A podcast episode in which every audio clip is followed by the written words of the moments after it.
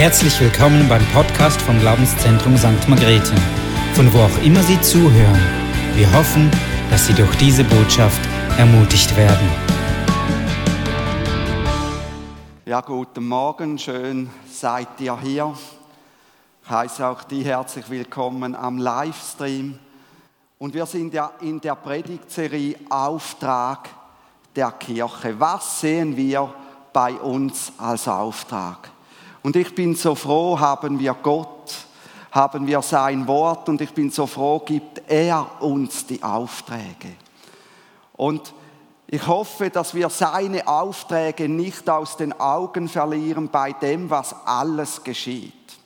Die Gefahr ist nämlich, dass wir seine Aufträge aus den Augen verlieren, dass wir beginnen zu politisieren für oder gegen etwas und so viel Energie da reinstecken, dass wir den Auftrag verlieren, den er uns gegeben hat. In der letzten Predigt haben wir gehört, dass unser Auftrag ist, dass Menschen Gott immer besser kennenlernen.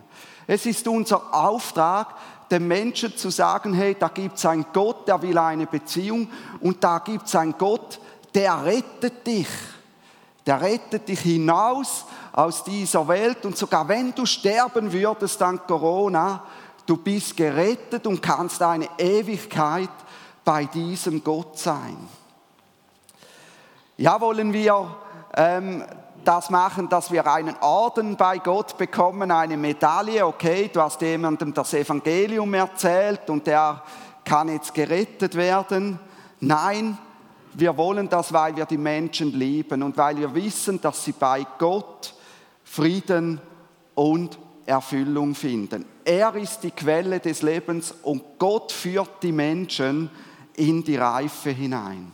Und ein Mensch kann Gott nur besser kennenlernen, wenn er von ganzem Herzen glaubt, dass Jesus Christus Gottes Sohn ist, der für seine Schuld und Sünde am Kreuz gestorben ist und danach wieder auferstanden ist. Und wenn er zweitens von Herzen bekennt, dass Gott sein Leben bestimmen darf.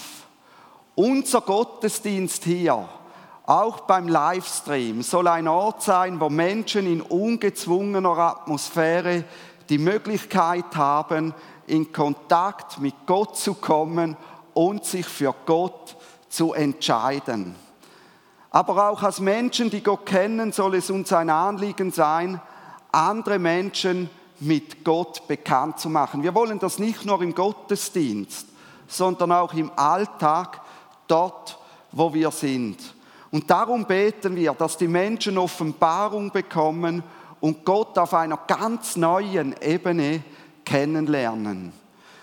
Ist der Anfang einmal gemacht, hört dieser Prozess des Kennenlernens nicht mehr auf. Ich bin jetzt mit Gott seit 33 Jahren unterwegs und ich lerne ihn immer besser kennen. Ich lerne nie aus, ihn kennenzulernen. Und das ist es, was das Leben mit Gott auch so spannend macht. Immer wieder die neuen Facetten zu entdecken. Und es ist unser Wunsch, dass Menschen Gott von ganzem Herzen und mit ihrem ganzen Wesen lieben und darin nicht nachlassen, sondern zunehmen.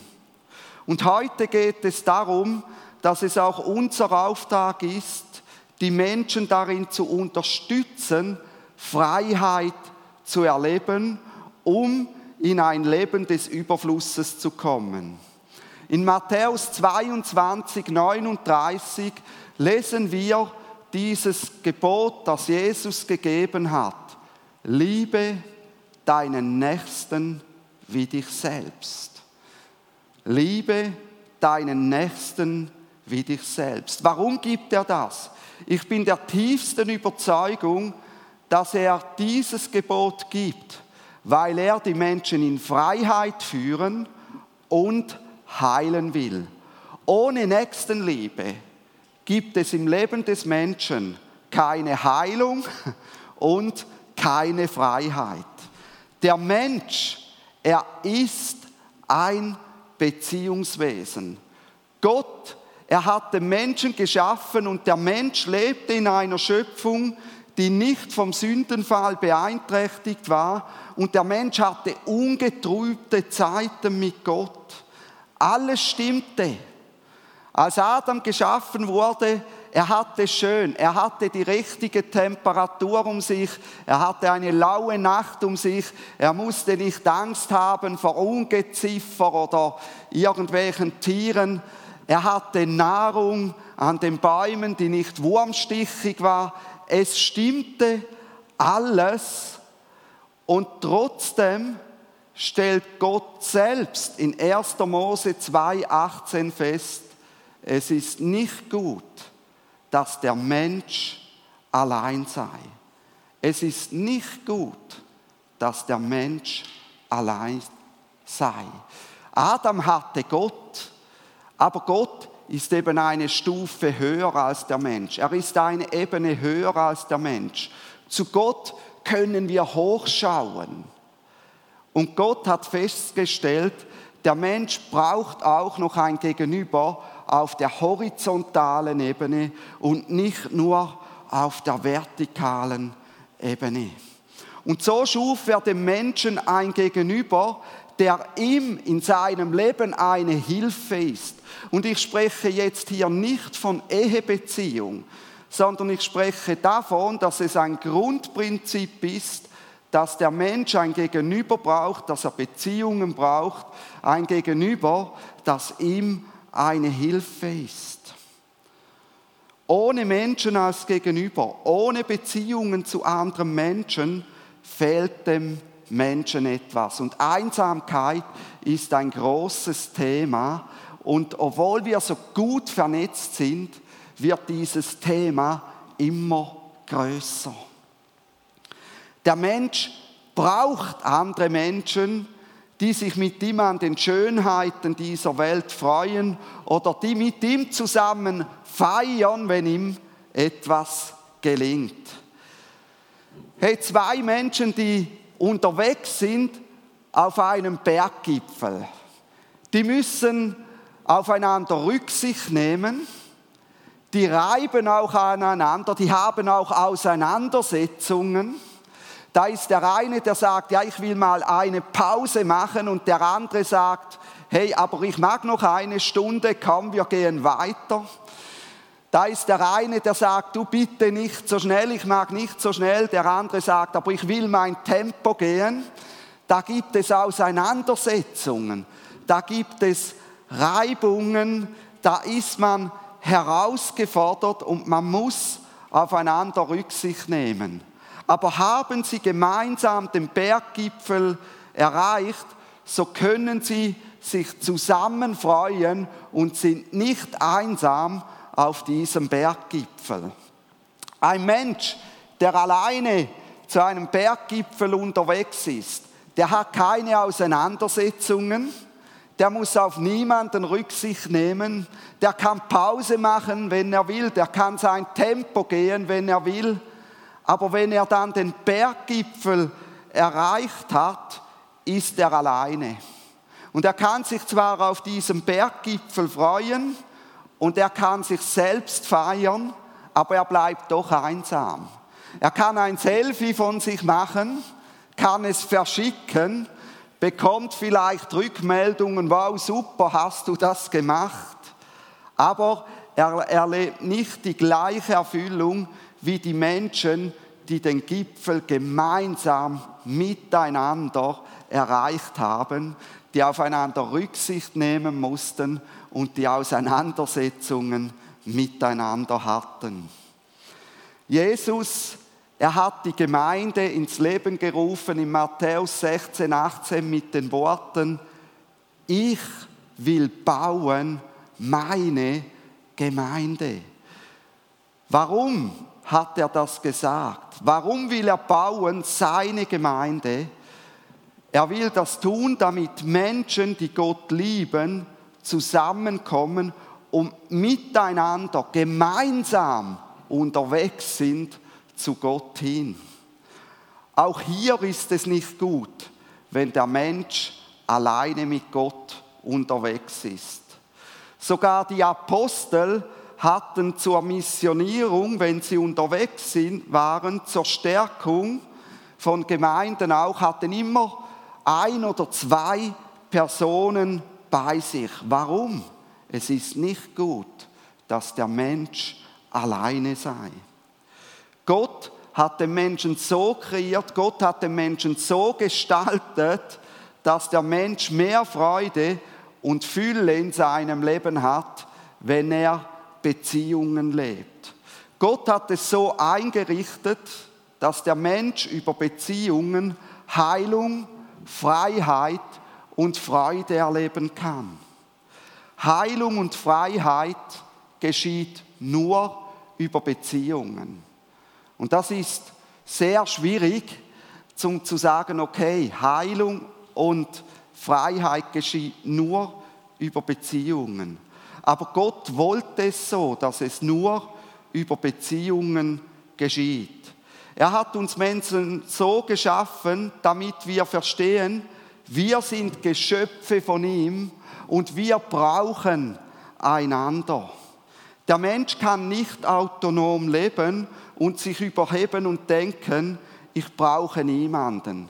Er braucht Gott an erster Stelle und er braucht Menschen an zweiter Stelle. Und das fällt uns in unserem Breitengraden, wo wir viel von Selbstbestimmung und Selbstverwirklichung reden, schwer zu verstehen. Wir können das biblisch nicht gegeneinander ausspielen im Sinne von, ich habe Gott, also brauche ich keine Menschen mehr. Oder, ja, ich habe Menschen um mich, also brauche ich Gott nicht mehr.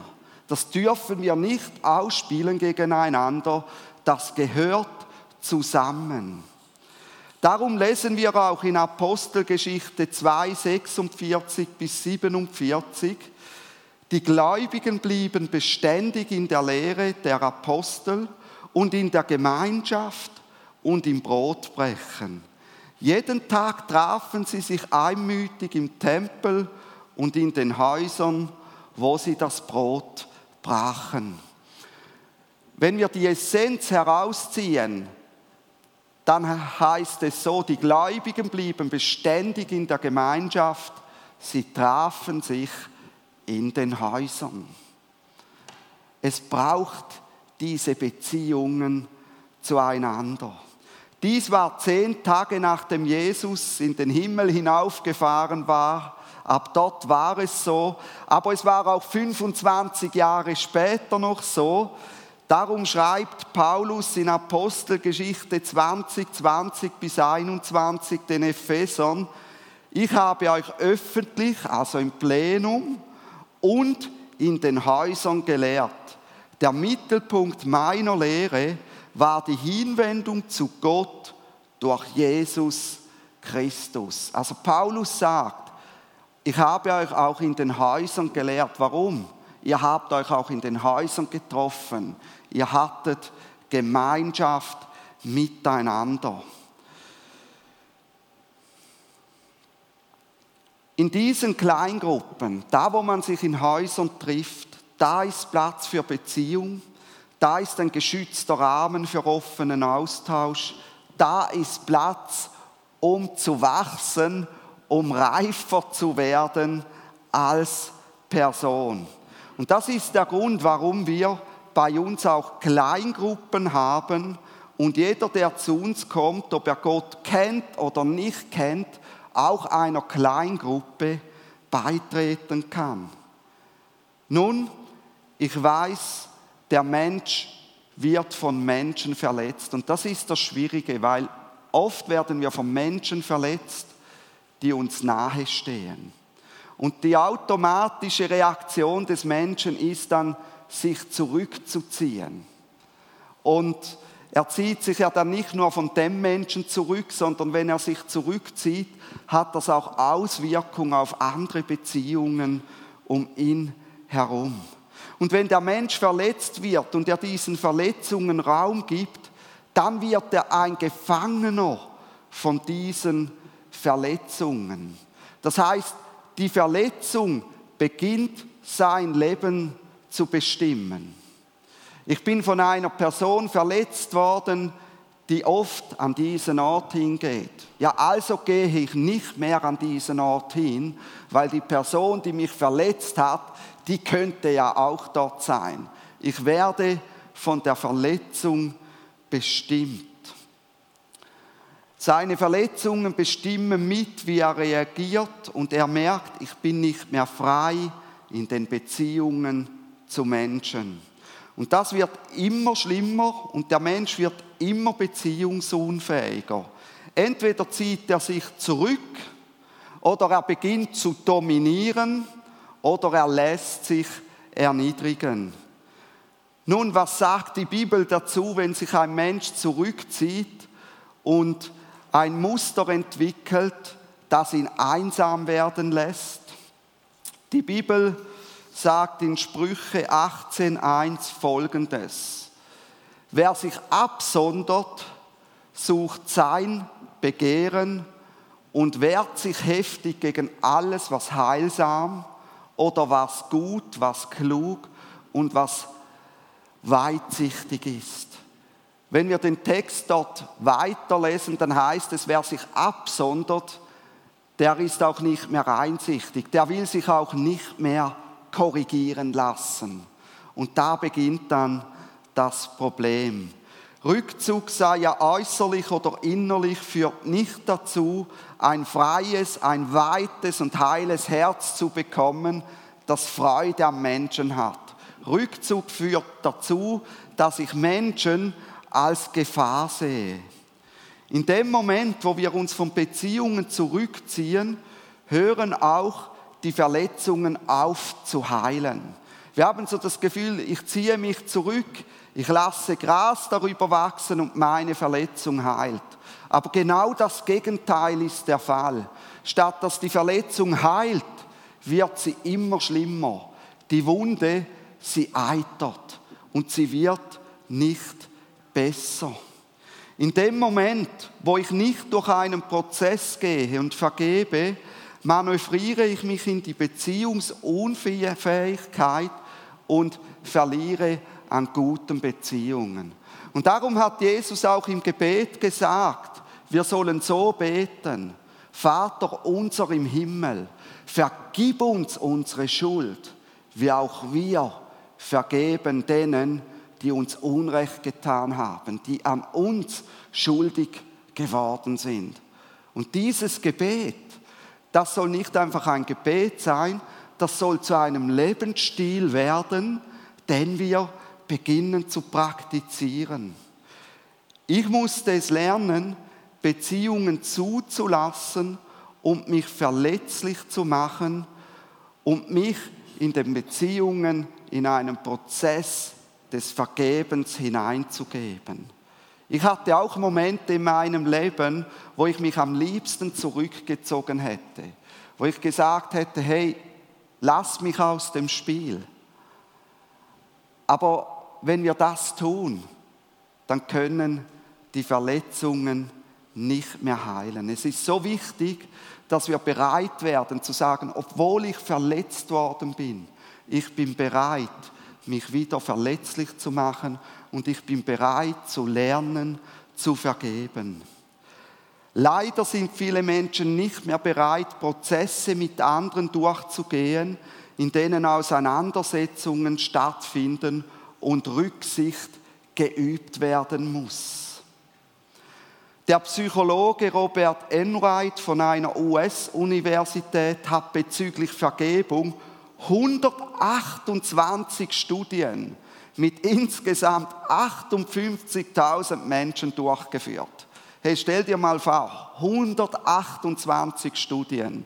Wenn ich jedes Jahr zwei Studien mache, brauche ich 64 Jahre, bis ich das durchhabe. Der hat wirklich gearbeitet an diesem Thema.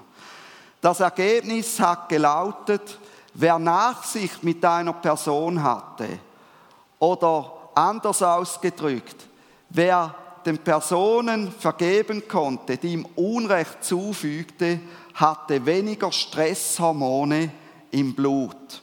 Zugleich sank der Blutdruck und depressive Beschwerden besserten sich. Die Folgerung daraus, die Reaktion auf ein erlittenes Unrecht kann zerstörerischer sein als das Erlebnis selbst. Je mehr der Mensch verzeiht und Beziehungen wieder zulässt, desto gesünder ist er. Und es hat Einfluss. Es hat Einfluss auf meine Psyche und auf meinen Körper. Jakobus 5,16 zeigt das ebenfalls, dass es für Heilung und Befreiung erstens die Beziehung zu Gott braucht und zweitens Beziehung zu anderen Menschen.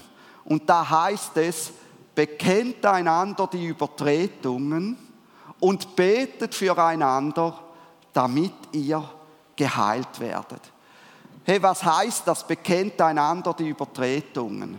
Bekennt einander die Übertretung heißt, zieh die Maske aus. Zeig, wer du bist. Erzähl von deinen schlechten Seiten in deinem Leben. Bekenne es und bringe es mit jemandem vor Gott. Und du wirst Heilung erfahren. Die Kleingruppen sind ein guter Ort, wo solche Beziehungen gepflegt werden können. Wachstumsprozesse geschehen über Beziehungen. Hey, mein Wunsch ist es auch manchmal, dass ich reifer und reifer werde, ohne Beziehungen haben zu müssen. Aber das geschieht nicht ohne Beziehungen. Menschen brauchen nebst Gott Beziehungen. Sie brauchen andere Menschen, um an Reife zu gewinnen. Und Reife zu gewinnen ist erfüllend.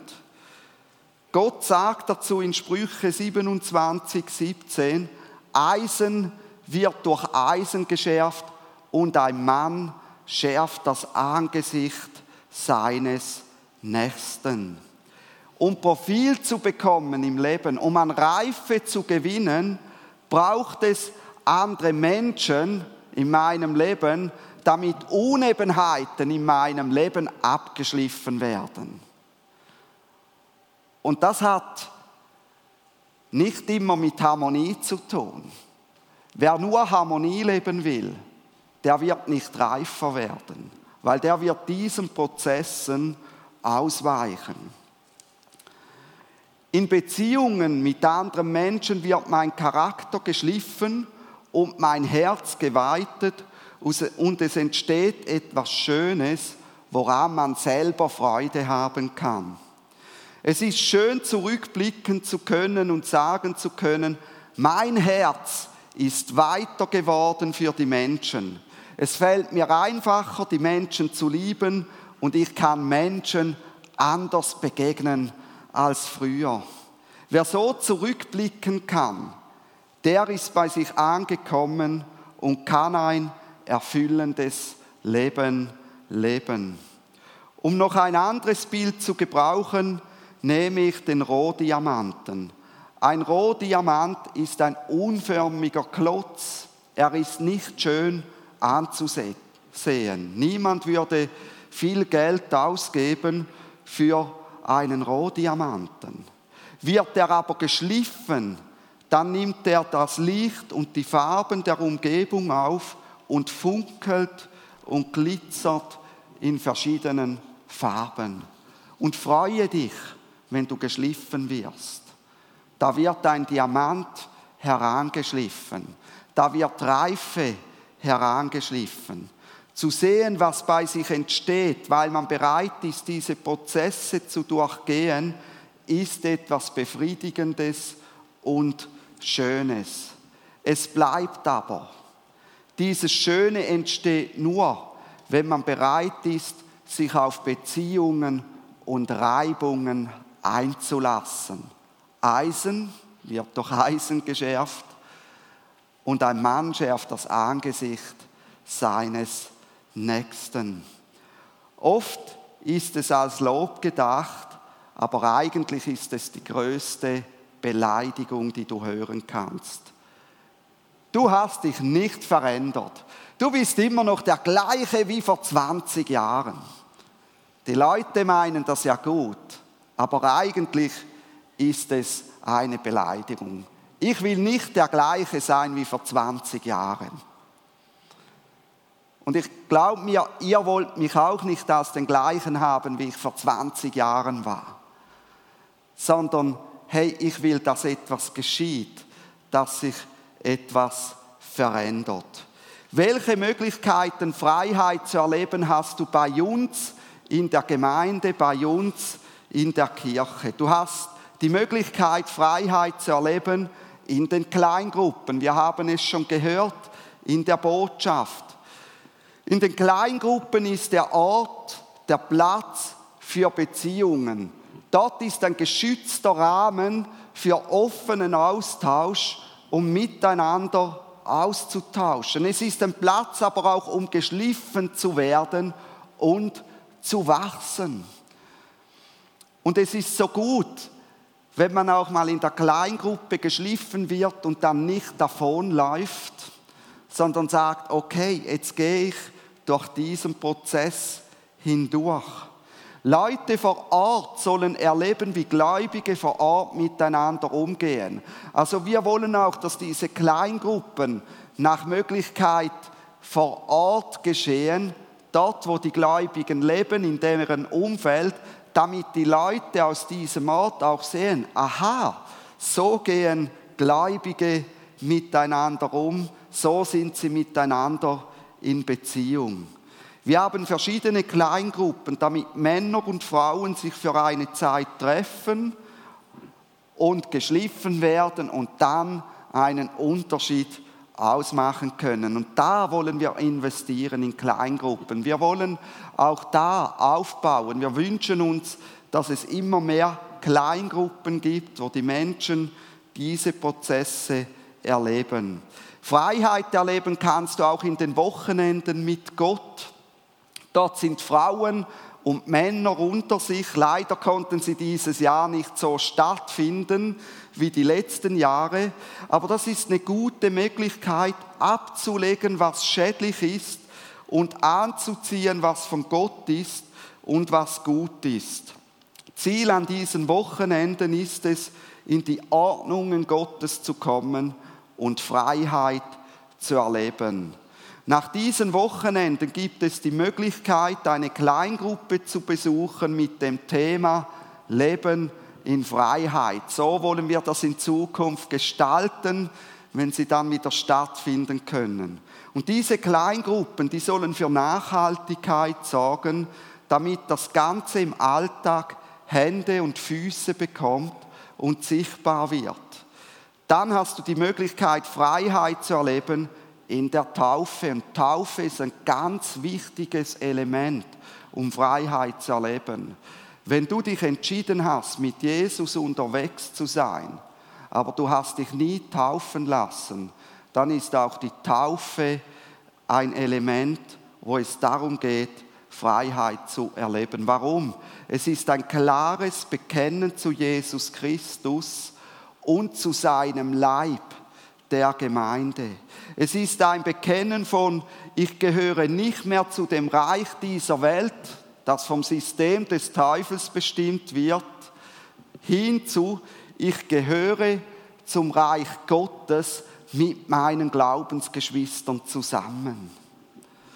Ich bin zwar in der Welt, aber ich bin nicht von der Welt. Diese klare Entscheidung öffentlich bekannt getan mit einem bindenden Bekenntnis führt in die Freiheit und gibt Klarheit. Heilung kann schlussendlich nur unter Klarheit geschehen und nicht im Trüben. Wenn ich eine Wunde reinige, brauche ich klares Wasser und nicht trübes Wasser. Wie sieht denn das mit der Taufe aus? In Zukunft wollen wir es dann auch so gestalten, da kommen die weiteren Informationen, dass die Taufen auch vor Ort, zum Beispiel von Kleingruppen, durchgeführt werden können. Aber das ist noch ein Prozess dorthin und ihr werdet dann noch mehr davon hören, dass eben auch vor Ort dieses Zeugnis scheinen kann. Wenn du nicht klar mit Gott unterwegs bist oder ihn noch gar nicht kennst, dann ermutige ich dich, ihn mit einem einfachen Gebet in dein Leben einzuladen. Wie kannst du das tun? Du kannst es tun, indem du seinen Sohn Jesus Christus, der aus Liebe zu dir sein Leben hergegeben hatte, um für deine Scham, Schuld und Sünde zu sterben, wenn du ihn bittest, die Kontrolle über dein Leben zu übernehmen. Und das braucht kein großes Gebet. Das braucht ein ganz einfaches Gebet, wo du sagen kannst, Herr Jesus, ich lade dich ein in mein Herz, bestimme du ab jetzt mein Leben. Und wenn du dieses Gebet von Herzen sprichst, dann nachher kommt Jesus in dein Leben hinein und er kann etwas Neues schaffen. Wenn du klar mit Gott unterwegs bist, dann ermutige ich dich, Beziehungen mit anderen Menschen aus der Gemeinde, aus der Kirche zu pflegen. Nur so wirst du wachsen und wirst reifen und wirst Freiheit erleben. Wenn du dich zurückgezogen hast, so entscheide dich heute Morgen neu, dich wieder aus deiner Höhle oder aus deinem Schneckenloch hervorzukommen und zu sagen, ich suche wieder die Beziehungen zu Menschen. Ich höre auf, mich zurückzuziehen, weil ich Freiheit erleben möchte. Amen.